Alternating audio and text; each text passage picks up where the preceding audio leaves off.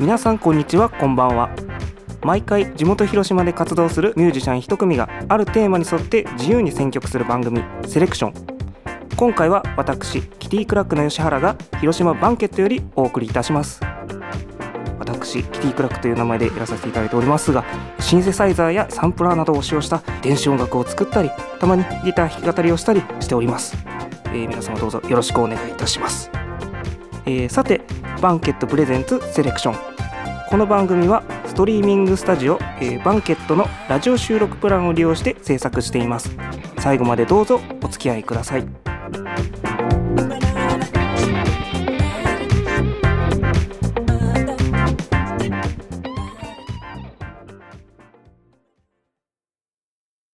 今回の選曲テーマは2021年の年間ベストということではあるんですけれども4曲ほど選曲させていただいたんですけれどもちょっと偏りがあるような選曲になってしまいましたが どうぞお付き合いください。まず1曲目はキャリーパミュパミュでドドンパという曲を選曲させていただきました。こちらは2021年の10月13日先行配信ということで配信された曲でございますがそもそも知ったきっかけは、某 SNS の方で、まあ、キャリーパミパミがファンキーハウスみたいな曲をやってるぞ、みたいなことをつぶやいてる方がいらっしゃいまして、それでまあ聞いてみましたところ、ちょうど自分がその時ハマっていた90年代だったり2000年代だったりのテクノ感ですね。EDM という言葉が生まれる前に流れていたようなそんなテクノ感のあるバックトラックに乗ってキャリーが、まあ、スキャットですね。もうほとんど。スキャットと、まあ、あのドドンパっていうワンフレーズのみで進んでいくような楽曲をやっていてこれはとてもいいぞと思って聞いていたんですけれども、まあ、今回このあのセレクションで紹介させていただくということで改めてその楽曲の周辺の情報をちょっと調べてみましたらこの楽曲の方がですね公式で音源の二次使用を許可しているというような楽曲でして、まあ、TikTok だったり、えー、YouTube だったりとかのそういったあの映像作品みたいなのにも音源を実際使ってもいいですよと公式が発表してて。でしかも公式の出している規約を守ればその、えーと、映像作品を使っての収益化もいいですよというふうになっているということでこれまあ僕知らなかったんですけれども。ちょうどですね、まあ、あの最近読んでた本の内容になんかすごく重複するような内容ですごく面白いなと思ったんですけれども一応あの Grateful Dead にマーケティングを学ぶっていう本なんですけど、まあ、あの内容の方はちょっと割愛させてもらうんですけれどもその中で、まあ、いわゆるあのコンテンツこの場合はあれですねあのドドンパっていう音源になるんですけれども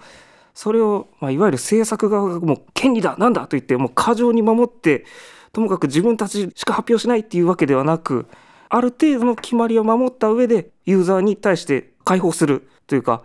ここら辺りまではちょっと緩く守ってねでもあとはもう自由に使ってどんどんどんどん広めてねみたいな感じですよね。だからその制作側だけがやるんじゃなくてもうそのユーザー、えーと、ファンだったりとかそれこそその今だったらいろんなクリエイターの人たちだったりとか全部巻き込んでもそういう宣伝をしていくというかほとんどもう宣伝っていうよりももうムーブメントみたいな感じのものを作ろうとしているようなところが、まあ、そのさっき紹介した本の中の内容とちょっとかぶるなというところで面白いなって思ったりしました。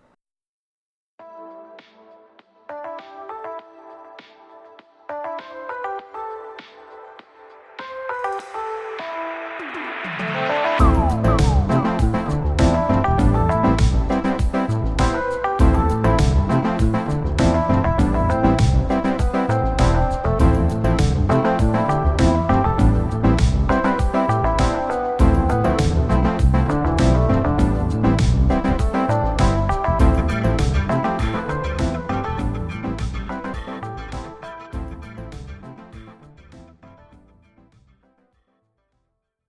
毎回地元広島で活動するミュージシャン一組があるテーマに沿って自由に選曲する番組セレクション。今回は私キティクラックが広島バンケットよりお送りしています。続きまして星野源で不思議。こちらは2021年の4月の27日に配信限定シングルとして発表されまして、えー、6月の23日に、えー、不思議創造というタイトルで CD シングルが、えー、リリースされました。個人的にファンなので、あの、初回限定版、えっ、ー、と、4000円近くしたのかな？なんかあの、DVD もついてるやつなんですけど、買いまして、非常にいい内容でございました。そんな、えー、楽曲なんですが、こちら、えっ、ー、と、まあ、ドラマの主題歌ですね。あの、聞かざる恋にも理由があってというドラマの主題歌として書き下ろされた楽曲でして、まあ、なんと言いましても、まあ、まずあの、イントロのシンセサイザーの音ですよね。えっ、ー、と、ヤマハ DX7。これがもう、本当にもう個人的なあの、感想というか、そういう表現になってしまうんですけれども、なんか洗練されてるのにどこか懐かしさがあるような、なんていうんですかね、そう、シンセサイザー、ザ・シンセサイザーっていう、シンセサイザーっていう単語を想像した時に一番最初に思い浮かぶような音でなおかつなんかどこかあの懐かしい感じがするようなそんな音から始まって。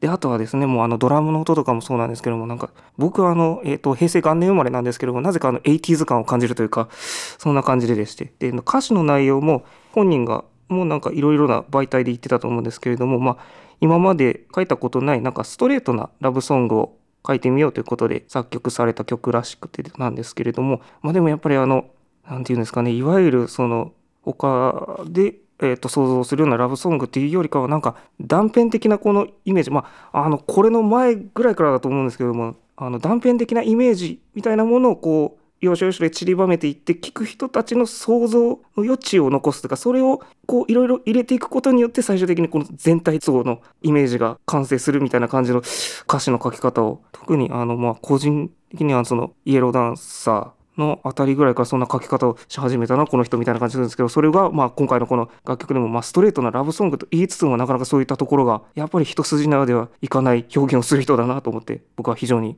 好きな人でございます。そして、えー、と続きまして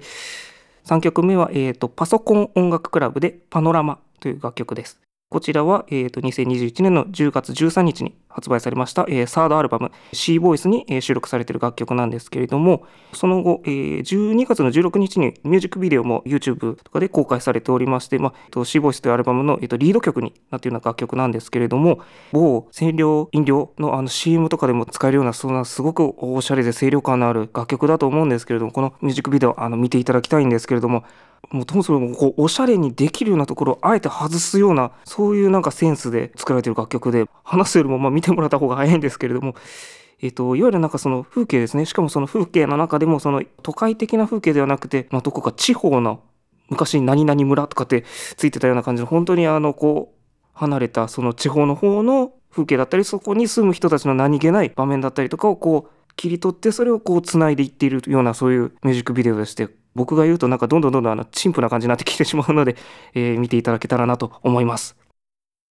楽曲自体を作っているのはそのパソコン音楽クラブっていうあの2人組のユニットなんですけれども、えー、とゲストボーカルとして、えー、シンガーソングライター、えー、ギタリストの、えー、弓木エリノさんエリノさんが、えーと、ゲストボーカルとして、えー、参加されております。えー、この方は、まあ、僕はもう本当に歌う歌う人っていうか、まあ、ギタリストあのキリンジだったり、えーと、ベースボールベアだったりとかのでなんかまあ参加してて、まあ、いわゆるなんかスタジオミュージシャンみたいなイメージだったんですけれども今回ここであのギターではなく本当ボーカルとして、えーと参加されておりまして非常にこうびっくりしました。まあ、このパソコン音楽クラブで人たち、本当にあの、ボーカルの人の人選っていうか、まあ、この人たち自身がそんなにあの、表立って歌う楽曲っていうのがないんで、いろいろあの、歌のある楽曲がゲストボーカル、毎回入ってる感じなんですけども、人選がとてもあの、毎回素晴らしいなと思いまして、今回もこの、弓木さんのボーカルがとても素晴らしいなと思いまして、え、ー、と、紹介させていただきます。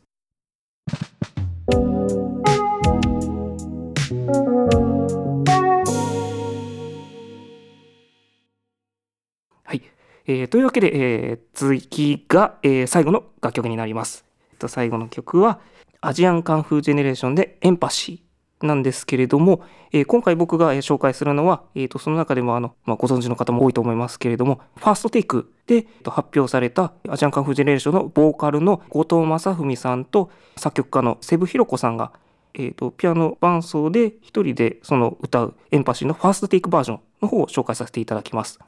この、えーと、楽曲、楽曲といいますか、まず映像の方なんですけれども、は、えー、2021年の8月4日に、えー、映像の方が先に公開されまして、その後、Spotify だったりのサブスクの方には、11月の16日に、えー、音源で公開された楽曲なんですけれども、もともとは、これも映画ですね、僕らのヒーローアカデミアの映画版の主題歌として書き下ろされた楽曲なんですけれども、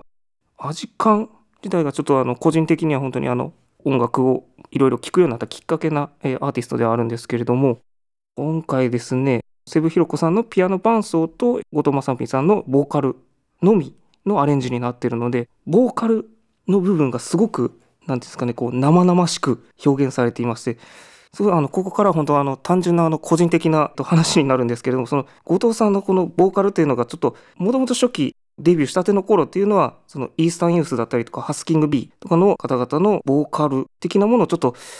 真似ていたみたいなところから、一瞬佐野元春を経由して、最終的に今のちょっと低音中音によったようなちょっとどっしりとした歌い方になっていってるなという感じで。で今回このエンパシのファーストテイクバージョンがそれがよくよく聴ける音源でありますので本当にあの個人的にあの後藤正文の歌声が好きだなっていうことを再確認したっていうところで、えー、と最後4曲目に選曲させていただきました。お送りしてきましたバンケットプレゼンツセレクション。最後までお聴きいただきありがとうございました。それではエンディングです。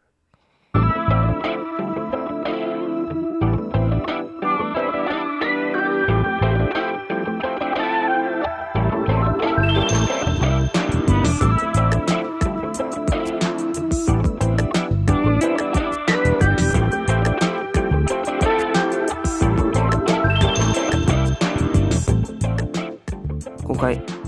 好きな楽曲を4曲選んで、えー、好き勝手喋らせていただきました。とても楽しかったです。こんなプランがあるなら私もやってみたいわって思ってくれる人が一人でも増えてくれたらとても嬉しいでございます。それでは皆さんごきげんよう。さようなら。